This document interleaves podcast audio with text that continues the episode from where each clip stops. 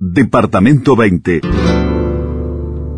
Hace algunos días se celebraba eh, en Uruguay, y en todo el mundo, por supuesto, el centenario del escritor uruguayo Mario Benedetti. Como es sabido, los uruguayos en el exterior también suelen tener sus propias actividades, a veces vinculadas a fechas patrias, a actos que tienen que ver con cosas que ocurren en el país, y también en este caso la cultura fue un buen pretexto eh, que motivó justamente esta movida que se realizó vinculada justamente a la figura de Mario Benedetti a instancias del Consejo Consultivo de Los Ángeles, que eh, junto a otros eh, otras instancias también de los uruguayos en el exterior llevaron a cabo, bueno, esta campaña, digamos, de celebrar a Benedetti, de recordarlo, y queríamos saber un poquito cómo había sido este evento, cómo se había generado y qué resultado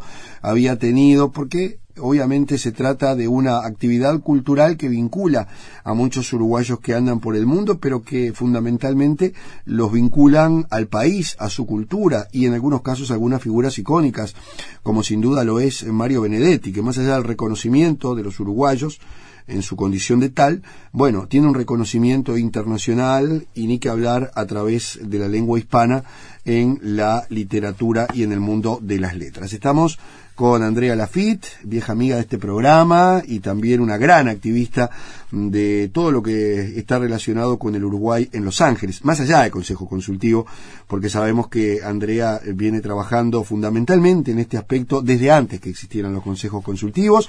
No en vano, eh, este consejo eh, se ha destacado por llevar adelante eventos cinematográficos, eh, musicales, cuando no el apoyo a jóvenes estudiantes que llegan a California, en este caso, para participar en distintos eventos y que agregan este jalón que está relacionado con la vida y obra de Mario Benedetti. Andrea, bienvenida, ¿eh? Hola, buenos días, ¿cómo están? Bueno, muy bien, y queriendo saber un poquito más eh, cómo fue este evento que tuvo, como tantas cosas tienen también por estos días, una actividad eh, dentro de la virtualidad, ¿verdad? Sí, en realidad empezamos a hablar de homenajear a Benedetti eh, hace más de un año y medio y empezamos eh, programando diferentes eh, diferentes actividades que eran presenciales. Y debido a lo que todos estamos viviendo fuimos cerrando todas esas puertas que habíamos abierto de presenciales siempre pensando en hacer algo global, siempre pensando como lo de la comparsita o el homenaje al candombe, en darle participación no solo a las instituciones de uruguayos en el exterior, sino a los uruguayos, como los llamo de a pie, los uruguayos que no están institucionalizados, pero que sí tienen ganas inmensas de participar y de hacer cosas y se prenden de la mejor forma que pueden en todo. Eh, tenemos, como saben, diferentes experiencias. La última es un video con el hashtag Nos quedamos en casa, que fue muy exitoso porque, bueno, fue el, casi al principio de la pandemia cuando todos estábamos religiosamente encerrados. Ahora, según el lugar, hay más o menos libertades, ¿no? Y eso este, tuvo muchísima popularidad, la verdad, este, y una gran cantidad de gente que, como digo, no pertenece esencialmente a ningún consejo o asociación y participaron sin problemas. Eh, en este caso eh, vimos una gran oportunidad, Alejandro, que es eh, realizar el, el primer eh, encuentro regional de las Américas que nunca se había hecho de consejos consultivos y asociaciones. Y primerísimo virtual porque se hizo vía Zoom. Eso trajo muchos retos y e invitamos a colegas de las Américas, en este caso de Bolivia, de Chile y de Brasil, a participar con nosotros, porque siempre creemos en que la convocatoria debe ser abierta y plural y nada mejor que invitar a estos colegas que ya han participado de diferentes encuentros estos últimos años para que aportaran su experiencia y entre los cinco pudiéramos hacerlo.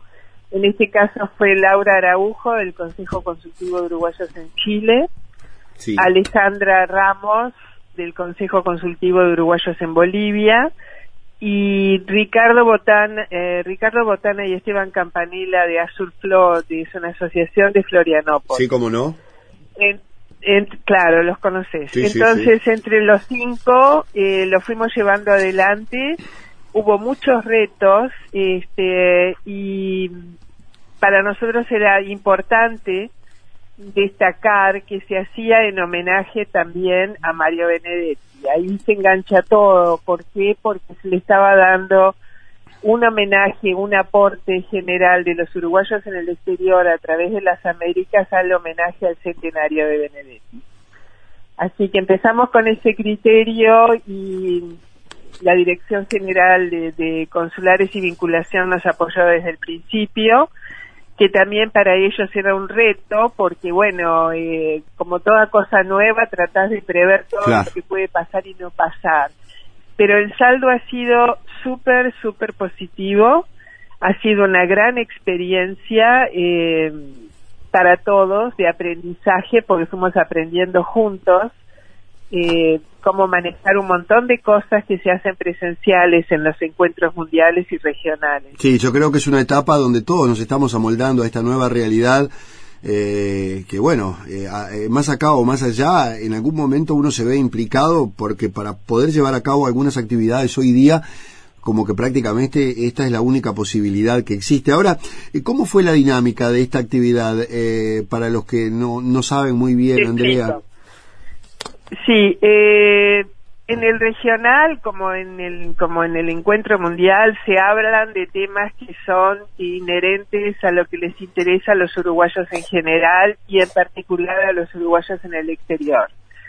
Entonces se elige una agenda de temas, en este caso fueron dos días, se contó con el apoyo de la Fundación Benedetti que nos ofrecieron espontáneamente el uso corporativo del Zoom que es un Zoom, digamos, con una suscripción, no es el Zoom regular que lo usas por unas horas, ¿no? Claro. Ese fue un aporte inmenso para nosotros, este, y se realizó durante dos días, y la agenda más o menos fue esta, se trata un tema, hay uno de nosotros que hizo de moderador en cada tema, y se desarrolla y se hacen preguntas y se leen las propuestas que ya todos tienen de antemano, ya habían recibido por email y hay un debate. Cada eje temático que antes se llamaban talleres o que se le pueden decir temas, contaba con una persona invitada a disertar o hablar sobre el tema.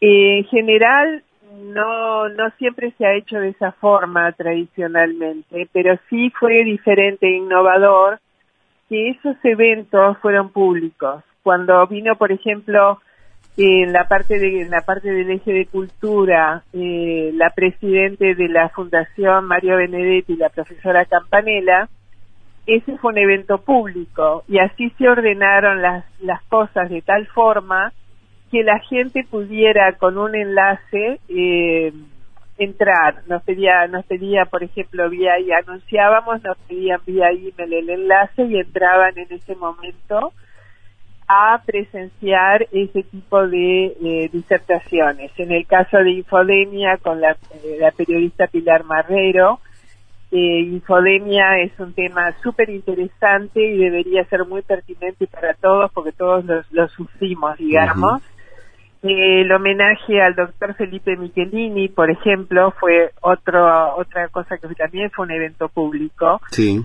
Y además está decir la presencia de la profesora Belela Herrera, que habló sobre el voto en el exterior, que es un tema que siempre para los uruguayos está vigente, siempre es un tema de debate, es un tema eh, de hablar de estrategias, de hablar de diferentes cosas que han ido ocurriendo y que podrían ocurrir. Destaco esos. Y otro tema totalmente nuevo para este tipo de encuentros fue de la trata de personas que lo manejó eh, la doctora Cecilia Lima nos hizo una demostración este, con una presentación PowerPoint que estuvo muy buena Y todo eso se acompaña, digamos, ahora que los documentos están llegando firmados y van a ser entregados a Cancillería, con un material que llamamos legado, el legado del regional que es, son las pequeñas huellas que vamos dejando en lo que hacemos. A veces eh, lo que hemos notado y estamos de acuerdo los cinco en este tipo de trabajo es que durante dos años tenemos, después de cada, digamos, mundial, una declaración firmada donde se establecen un montón de propósitos y de buenas intenciones, pero que pocas veces se puede llevar a, cabo. En este caso, poner ciertas metas cortas o ciertas demostraciones de interés que pueden disparar otras cosas es esencial. Entonces, en derechos humanos, en cultura y, en cultura y comunicación, en, medio ambiente, se creó el sistema de legados que es, eh, por ejemplo, en el caso de Benedetti, toda una campaña homenajeándolo, que tiene diferentes partes. Una de ellas ya la habrá visto mucho montevideano, que fue eh, la creación de un muro en su honor. Sí. Que están Garzón y Edison. Este, se, primero se, se realizó uno, pero eh, no era el verso que habíamos elegido, entonces se revisó el segundo. Y ahí está el talento de Juan Quijano y el trabajo dedicado de la brigada Andrés y Pascua, que hizo un trabajo excepcional. Buenísimo, que Tanto en el de, sí, en el de Avenida Italia y Comercio como el de Garzón y Edison. En ese caso, lo que hicimos fue un legado que es para todos los uruguayos y los montevideanos en particular, además de todos los que aman la obra, la obra de Benedetti y lo quieren homenajear, ¿no? Es dejar ese muro que va a ser tan atemporal o temporal como la gente lo quiera hacer, digamos, y homenajearlo con este pequeño poema que nos está representando a nosotros, que es una estrofa de noción de patria entonces, eh, de alguna forma los legados son testimonios de que estamos presentes en diferentes temas y desde allí disparamos cosas.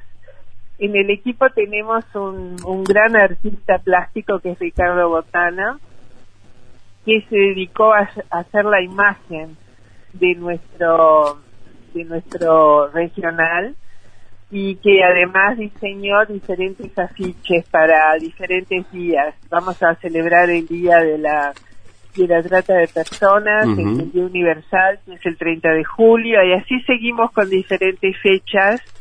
Y vamos a poner ahora en redes un calendario que también diseñó que lo muestra. Entonces, de alguna forma, digamos que el regional marca un antes y después ante diferentes cosas. Sí, evidentemente que ahora y a partir de esto, sobre todo, Andrea, eh, han cambiado muchísimas cosas en el mundo, incluso esto que tú decías que es un aprendizaje permanente porque eh, para que puedan seguir o tener continuidad eventos como este que estás mencionando, que antes eran presenciales, que antes tenían otra, otra forma, que ojalá la vuelva a tener como todos queremos, pero mientras eso no ocurra, hay que adaptarse a los nuevos tiempos y bueno, lamentablemente la virtualidad pasó a ser algo eh, tangible también para todos.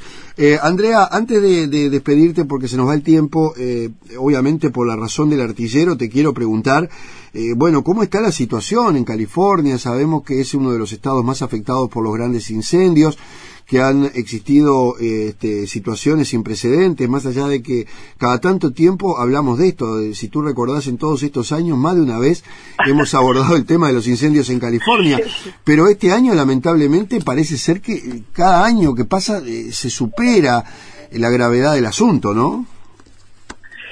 Eh, sí, este año en particular ha sido ha sido cruel en muchas cosas y particularmente con todo lo relacionado con el medio ambiente y California siempre, como saben, ha estado muy activo en, políticas que favorecen eh, el medio ambiente, que contemplan los peligros y todo lo que está ocurriendo. Lamentablemente también hemos pasado y seguimos pasando por situaciones extremas. Este, digamos que son situaciones muy difíciles en las que se ve una mano bastante fuerte del Estado de California con políticas de conservación del ambiente y que los favorece, que no son necesariamente federales. Claro. eh, lamentablemente no todo, eh, no todos los estados siguen ese tipo de, de controles o de cuidados. Es bastante desparejo. Entonces, en el caso nuestro, que por diferentes razones se dan esos incendios, estamos de alguna forma un poco más preparados para, para llevar adelante esas situaciones, pero de todas formas los recursos del Estado también se tuvieron que repartir entre todos los que están y estamos sin eh, sin posibilidades de trabajo desde marzo, porque también es lo que ocurre, ¿no? Entonces eh, está muy difícil la situación acá en todos los aspectos. Eh, Esperemos. No solo medio ambiente, sino también económico. Sí, económicos, políticos, hay una incertidumbre muy grande. Sí, por estas horas en Estados Unidos, sobre todo en algunos estados, de una situación social bastante explosiva. Esto no tiene novedad para nadie que más o menos siga de cerca lo que está pasando en ese país. Andrea Lafitte, integrante del Consejo Consultivo de Los Ángeles, pero yo diría eh, gran activista desde hace mucho tiempo por todo lo que representa el Uruguay y representando al Uruguay en esta zona oeste de Estados Unidos. Bueno, te mandamos un abrazo grande, el saludo para todos los que participan, porque sabemos que detrás tuyo hay mucha gente, ¿no? Trabajando también. Sí, mucho voluntario. Una última cosa muy corta y que quiero decir del regional. Eh, después de nuestra experiencia realmente alentamos eh, no solamente un futuro virtual de los encuentros, sino una combinación de ambos, porque la parte presencial tiene cantidad de virtudes. Claro y la parte virtual le da acceso a personas que por disponibilidad, dinero o documentos no puedan viajar a los encuentros. Sí. Así que un equilibrio armónico entre ambas pienso que podría ser un gran futuro para el Departamento 20. Me consta porque no solamente he participado de todos los encuentros que aquí se han realizado hasta ahora, no sabemos qué va a pasar en el futuro y menos con esta situación prácticamente imposible pero, pero además hemos participado en eventos eh, internacionales de los uruguayos y sabemos muy bien cómo, cómo influye también la presencialidad y todo lo que se genera a partir de ese contacto que deberá tener estas particularidades a partir de ahora. Andrea Lafitte, un abrazo muy grande. ¿eh? Gracias enormemente siempre por el espacio. ¿eh? Que pasen muy bien, es de todos ustedes. Chao. Andrea Lafitte, señores, integrante del Consejo Consultivo de Los Ángeles, uruguaya en esa zona del estado de California en los Estados Unidos.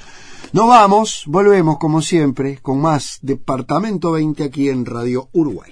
Esto fue Departamento 20. Departamento 20. El contacto diario de la Radiodifusión Nacional con el Uruguay fuera de fronteras.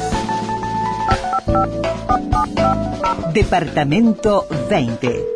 La diáspora y sus historias. 1050 AM. Todas las voces. Todas las voces. Allá y acá.